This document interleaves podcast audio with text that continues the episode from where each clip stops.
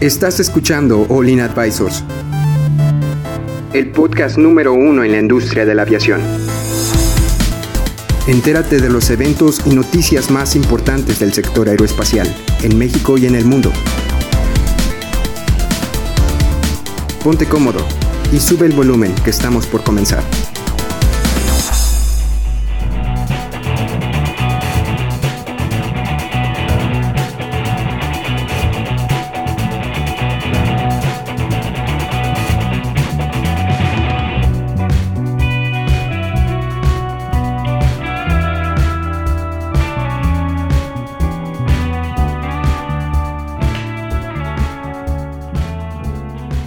Amigos, ¿cómo están? Bienvenidos a otro podcast de aviación, Olin Aviation Advisors. El día de hoy vamos a hablar de un tema en especial, o sea, muy, muy centrado en una aerolínea mexicana. Estamos hablando nada más y nada menos que Mexicana de Aviación, una aerolínea que ya no está ahorita con nosotros, pero vamos a hablar un poco más a fondo de un secuestro que hubo este, en el, hace, hace como unos 30, 40 años. Pero bueno, este, está con nosotros el equipo de Olin. Vamos a presentarlos. ¿Cómo estás, Edson? Normal. Normal. Normal. Ya llegaste a normal. ¿Cómo estás tú, Yaeli? Espectacular, increíblemente, súper bien. Muy bien, excelente, me gusta. ¿Cómo estás tú, Héctor? Listo, a darle. A darle. ¿Cómo estás tú, Cristian? Mega bien. Súper bien, listos para empezar. Entonces, Edson, tú que estás emocionado Hoy por la nota. Hoy les vengo a contar una historia como si fuera su abuelito. El A ver, cuéntanos, Ah. cuéntanos, Edson, a ver, de- de- entretennos. ¿Qué les diría si un día aquí en México hubo, ¿Qué, hubo güey? un secuestro de un avión de Mexicana y nada más y nada menos que en nuestra ciudad de Monterrey? A ver, ¿y Ah, ¿hace cuánto fue eso? ¿Hace cuánto fue eso? En 1972 hubo un secuestro por una asociación comunista en ese tiempo y adivina quién creó esa, aso- esa asociación comunista. ¿Qué? ver. Alumnos de nuestra alma mater, de la Universidad Autónoma de Nuevo León, secuestraron un avión de Mexicana ¿Qué? para protestar porque son comunistas, querían que el gobierno fuera comunista. Lo secuestraron, aterrizaron en la Ciudad de México y lo que hicieron para recuperar el avión fue en el, el jefe de ese entonces de la La policía. de la policía, digamos, le dijeron que tenía que venir a negociar con un millón de pesos y para llegar a negociar con ellos tenían que venir en ropa interior. Tenemos imágenes exclusivas de las personas, Ah, ¿sí lo hizo? de las policías que están en ropa interior No negociando cierto. con los comunistas de la UNIC, como siempre, pues los de la ONL haciendo bien las cosas. Pero cambiando ese tema, Oye, ¿y esta, ¿y esta nota de dónde la sacaste? Sé, eh. Nunca lo había de escuchado. leyendas eh, México 2019. No, es, es una página donde vienen contando varias historias de México Sí, y me nuestra pareció fuente, muy- amigos, para México México desconocido. desconocido. Y- dice, el secuestro del avión 705 de Mexicana de Aviación. Eh, vamos a leerla un poquito más a fondo. Eh, dice que... eh, La súper mañana rápido, del 8 de noviembre. del del 72. 72, el aeropuerto de Monterrey, dice, la Liga Comunista Armada fue un movimiento urbano nacido entre los estudiantes de la ONL, pese al movimiento eh, que dice, perpetró el 11, 11 acciones bélicas y ninguna de ellas fueron actividades donde hubiera lesionados. Básicamente estamos hablando de un México donde, y no, solo en Me- no solamente en México, estamos hablando de los 70, donde Era la Guerra Fría. muchas cosas estaban, eh, nació, el- ¿alguien ha leído el manifiesto comunista? No, No, a ver, ok. Creo que no es una buena idea leerlo. No, no- funciona el comunismo. ¿Eh? No es un que es un funciona. manifiesto comunista. A ver, En internet, dale, manifiesto comunista, y ahí te sale. Léelo, es un panfletito. Pero lo- la juventud de ese tiempo estaba como muy influenciada por el tema del manifiesto comunista. ¿Han, ah, ¿Saben quién es el Che Guevara? Sí. Sí. Bueno, ok. Yes. Eh, su, su- el manifiesto comunista fue una de las, de las lecturas que le cambió la manera de ver las cosas. Entonces, en diferentes partes de Latinoamérica había muchos temas eh, relacionados con este tema de la Guerra Fría, el manifiesto En comunista. Panamá también estaban sucediendo muchas cosas, ¿no? Chile, en, en Venezuela. Toda Latinoamérica. En- toda Latinoamérica estaba, estaba loca de comunismo. Las juventudes estaban así de, de, oye, pues estábamos en medio de la Guerra Fría, estaba el muro, estaba durísimo el... Oigan. El del muro de Berlín. Quiero, quiero comentar algo importante. Dicen que en cuanto a esos guerrilleros que secuestraron, recibieron estatus de asilo político en el gobierno de Fidel Castro. O sea, en Cuba. Ok. O sea, probablemente, ve- ve- ve- me, me explico, o sea, va, va- va en, va en ese sentido. Pero estábamos hablando de otros tiempos. Ahora lo único que queríamos decir hoy, aquí en Origin Aviation Advisors, es recordar que ese tipo de actos que se realizaban en ese tiempo eran mucho más fáciles de hacer. ¿Por qué? Porque los filtros de seguridad, los niveles de escrutinio que se tenían en ese momento para hacer las, am, las inspecciones de las personas que iban a abordar un avión eran mucho más básicos. Hoy por hoy, si tú te quieres subir a un avión, eh, amigo que estás allá afuera, es la parte más segura del sistema de aviación es estar en un área, eh, llamamos a un área estéril, donde ya pasaste los filtros, donde ya te revisaron, sabes, saben quién eres, sabes dónde vives, sabes cuál es tu tarjeta de crédito, sabes qué, de qué color de calzones traes. eh, Si estás deprimido, si estás deprimido en Facebook o no. Así también.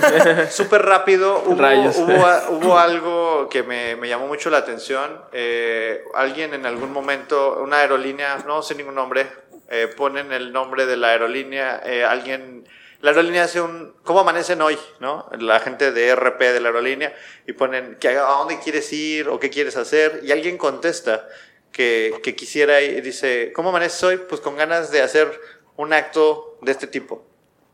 Entonces, la ¿A este aerol- tipo a qué te refieres, Cristian? De- una- vamos a poner Acto que pusieron- ilícito. ajá, una- un acto de interferencia ilícita. Bueno, pero cualquiera que sea, no vamos Ok, a poner. Primero, explicamos que es un acto de interferencia ilícita. Un acto de interferencia ilícita es cualquier cosa que puede intervenir o interferir con la operación segura de una aeronave de una manera a propósito, de algo, de algo que tú premeditadamente querías hacer para interferir con la seguridad de los pasajeros que no tenía nada que ver.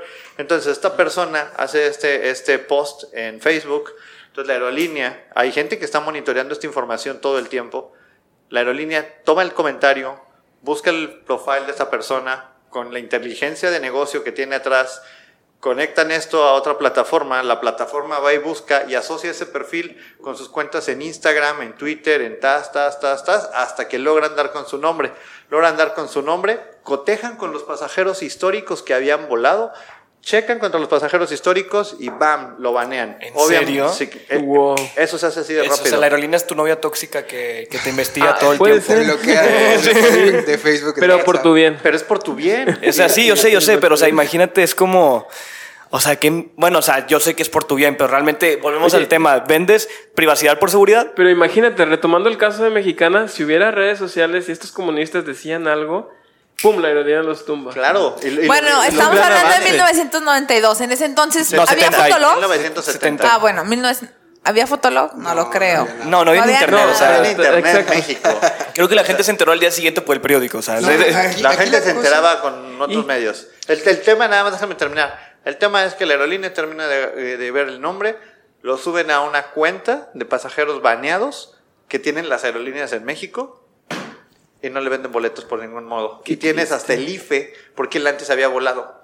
Oye, Tienes pero- todos los datos, tienes absolutamente todos los datos Sí. y lo baneas y se lo pasas a todas las demás aerolíneas porque hay un sistema que hace eso. Ahora, en vez de que Vaya. haya gente, esto ya se puede hacer con inteligencia artificial. O sea, incluso Facebook de repente agarra publicaciones que según ellos no son apropiadas. Igual pueden ver las publicaciones, o bueno, normalmente en qué grupos comentas o qué tipo de publicaciones subes. Y de acuerdo a eso, pues tal vez no te pueden vender los boletos. La verdad yo me siento, sí, y la verdad yo me siento seguro. Qué bueno que exista eso. Y- no me quiero subir con un tipo que no tiene, no, no va de ánimo arriba del avión. Imagínate también, bueno. perdón por inter- Bueno, ¿qué ibas a decir tú, Edson? No, y tomando ahora sí como ejemplo esta historia de Mexicana, porque de seguro hay mucha gente, me incluyo, que creía que nunca había un avión secuestrado en México y menos de una aerolínea comercial. Menos Y de Monterrey. de Monterrey. Y, Y menos de la UANL. Te, sorpre- te sorprenderías. Hace, hace como unos 6, 8 años llegó un avión de Aeroméxico a la ciudad. No me acuerdo si son 6, 8 años, pero no tiene más de 10. Llegó a la Ciudad de México, venía de alguna parte de Centroamérica y era un tipo que traía el avión secuestrado y salió en las noticias. Traía, traía el avión secuestrado porque quería dar un mensaje de, pues, de esa gente que de repente se le sube algún espíritu y quiero dar un mensaje. Y trató de dar su mensaje y todo, pero pues traía el avión secuestrado y lo, lo bajaron. Traía una, una Bomba. un- no, una- un invento de bomba. O sea, no era ni Ah, una ok. bomba ni nada, pero pues Era un una- chaleco muy- era- muy- muy monstruoso. Muy Parecía una bomba. Sí. Este- O sea, algo ilícito. Pero bueno, es que antes ha cambiado todo desde que, la- lo- lo- desde que pasó lo del 2001 en las Torres Gemelas de Estados Unidos. Se ha puesto la seguridad porque, por, ser- por hacer la historia larga corta, no el mundo trata de seguir mucho lo que sigue hace Estados Unidos por la cantidad monstruosa de aviones que maneja aerolíneas. Y este. En, en sí, el- Estados Unidos es como que el modelo a seguir de muchas aerolíneas o, y eh, países para saber y qué de lo- hacer. Y después de lo del, que, el que pasó lo del 2001, las Torres Gemelas, se puso, se puso, o sea, la- los checkpoints de seguridad, Pues, de todo lo hecho, que se implementó. El SMS yo creo que es resultado de eso, ¿no? No, AppSec, el Es- anexo. es diferente. Es- 16. eh, se genera, existe un anexo que es diferente. O sea, el de seguridad operacional es el anexo 19. La seguridad eh, security, que le llaman el, el 19 es safety y el 17 es security. El anexo 17 vienen todos los requerimientos para garantizar la prevención de actos de interferencia ilícita. Y ahí vienen los términos generales que las aerolíneas deben de adoptar. Pero no solamente las aerolíneas, sino también los países a través de algo que se llama Plan Nacional de Seguridad. Existe un plan escrito donde te dice qué es lo que hay que hacer y cómo están coordinadas las diferentes áreas. O sea, hay una coordinación que ni se imaginan detrás de todo eso. Entonces es algo que nos hace sentir a nosotros como pasajeros completamente seguros de que el avión no va a ser tomado por un grupo de locos. Bueno, tú ibas a Oigan, decir... pues, Jenny. métanse a, a internet a la googlear algo de la nota. A mí lo que Ah, me ya sorprende es ver fotos realmente del jefe de policía de que Trae- trae una en calzones y una ametralladora a mano derecha. Y este tipo Se ve de. como bueno, Walter White. Se ve como, no puedo creer que esto haya pasado en Monterrey. No, pasó en la Ciudad de México. Ah, bueno. Lo secuestraron en Monterrey y lo llevaron a Sí, la sí, Ciudad de O sea, que pasara en México, pues. Eh, y a lo que voy tomando con esta nota, pues sí, quería hablar un poquito más del AppSec, de cómo han pasado los años y, y cada vez la seguridad, bueno, security se ha hecho más importante aquí en México. No por nada, el- el- la, la aviación es el medio de transporte más seguro del mundo. Y esa es una manera de garantizarla, o sea, porque tú puedes tener el avión completamente seguro, puedes tener a los pilotos mejor entrenados, pero no sabes si el enemigo está en casa, ¿no? O sea, hay un hay un hay un evento de un hay un accidente documentado de un avión de FedEx. Los aviones de FedEx normalmente llevan carga, entonces se suben los pilotos y hay un muchacho por ahí que pues pide ride, entonces salen de Memphis a algún lugar y dice, "Oye, ¿me puedo ir?" Y pues sí, los procedimientos de la compañía permitían subir a alguien que quisiera ir en, en el ride. Entonces va, toma el ride, arriba, el tipo agarra el hacha que va a bordo de la, de la Ah, nave sí, y, y les- que- y- y empieza a golpear a los pilotos con el hacha. Entonces hiere al copiloto, el piloto tiene más fuerza que la persona esta, vienen luchando con él, lo terminan de someter y afortunadamente no, no mató a los pilotos y lo- el, el avión logró aterrizar sin, con muchas dificultades porque traía un este, el Piloto copiloto lesionado y el piloto, no me acuerdo si el piloto o el copiloto, el que logra Lo sujetó. de- detener al tipo, lo someten y lo... per- pero, Lo sacan de la cabina. pues sí, pero es un tipo que tenía 20 años trabajando en la compañía, que es el tipo del que menos desconfiaría, se sube al avión y dice, ah, bueno, cool, súbete, no pasa nada. Y, eh, o sea, ese tipo de cosas, el, eh, el sistema AppSec trata de, trata de ¿Y garantizar... por qué este tipo hizo eso en ese caso? ¿Sabes? Bueno, te- aquí Hay- tiene motivos diferentes. hay gente Eso- bien sí, rara. sí. Sí, vamos no. a describir. Bueno, este, y ahorita ya, este, para ir más o menos concluyendo, este, ¿tú crees, Edson, que en la, en la, en la actualidad esto, el- el- sobre todo el accidente mexicana, haya cambiado algo, o sea, en México, o sea, yo, yo desde, bueno, yo digo mi punto de vista después, te voy a preguntar a ti primero. Yo siento que en su momento no, porque había mucha falta de información. Imagínate, nosotros nos acabamos de enterar de este secuestro de mexicana hoy y pasó en 1972. Viajaste en el tiempo para buscarlo. Sí, viajé en el tiempo para buscarlo. 8 de noviembre.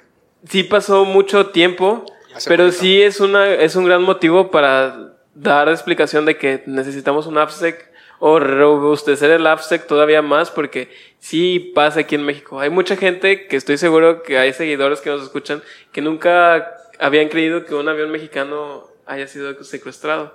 Pues aquí tenemos ya las pruebas de que Hubo sí uno. es cierto que hubo uno y que hay que empezar a, rebus- a, bueno, a ejercitar o a darle más poder a todo lo que viene siendo security a nivel nacional. Bueno, ¿Tú qué opinas, Gilly? ¿Tú crees que haya cambiado algo desde entonces? Cambió demasiado, son O sea, en bastante... el de, de mexicana, el de mexicana. Eh, O sea, el accidente que hubo aquí en Monterrey. Bueno, el, el secuestro. Eh, pues realmente los tiempos han cambiado, ya pasaron bastantes años, bastantes sucesos. eh, creo que en serio la aviación se ha robustecido y ha crecido de una manera gigante, con seguridad. No, y no conocía este tema. Edson, muchas gracias. Sí, muchas gracias por traernos el tema. Divertido, la Es, verdad. es muy amplio. Es muy amplio, yo no sabía. Y sabía. detallando, hoy voy a estrenar una nueva sección. Sumada con la de mil formas de perder tu, empleo? de Ah. piloto. Este, vamos a, a contar las historias de, de la aviación. Por ejemplo, esta va a ser la primera historia, ya más estructurada de cómo fue el secuestro, las, las pláticas que tuvieron los pilotos en medio del secuestro, qué dijeron los secuestradores. Ay, está buena, está pasó? Sí. esa va a ser la foto del título del podcast ese, la- el la- señor la- en la- calzones. Bueno, Héctor, para, para estar terminando, ¿tú, qué, ¿tú crees que el Absex, o sea, o el accidente que pasó aquí en Mexicana, danos, dame tu opinión, ¿qué, qué crees que No sé, haya está cambiado? divertido. Está Sobre, todo, sobre todo, o sea, que primero, que sea de mexicana, que haya sido un avión mexicano, que hayan sido ex compañeros nuestros de la Universidad de Nuevo León. Y de FIME, ¿eh? wow. Ah, no te- está, está muy, muy pesado, pero pues yo creo que era más algo político, era... Pues sí, o sea, ese, era- Sí, ese era el fin. el entonces, momentum, el Cristian, ¿tú crees? ¿Tú, tú no te tocó verlo o no, verdad? Claro.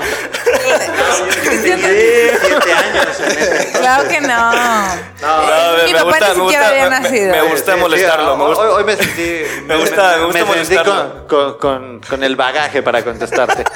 Eh, no, yo creo que eh, es un tema que tenemos que tener en cuenta. Tenemos que. eh, pues como, como usuarios debemos de despreocuparnos de qué tipo de, de cosas deben de pasar arriba del avión. Como, como especialistas y como, como, como área de seguridad debemos estar muy preocupados, muy alerta.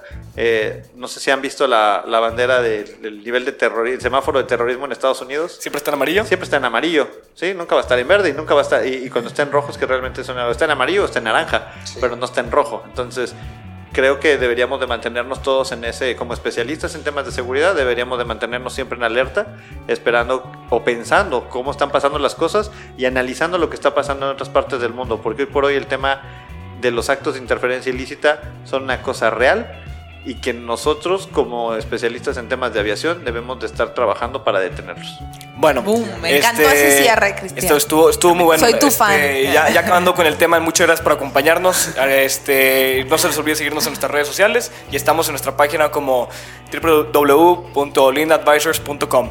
Nos vemos en el siguiente capítulo y pues muchas gracias por acompañarnos. Adiós. Bye. Bye.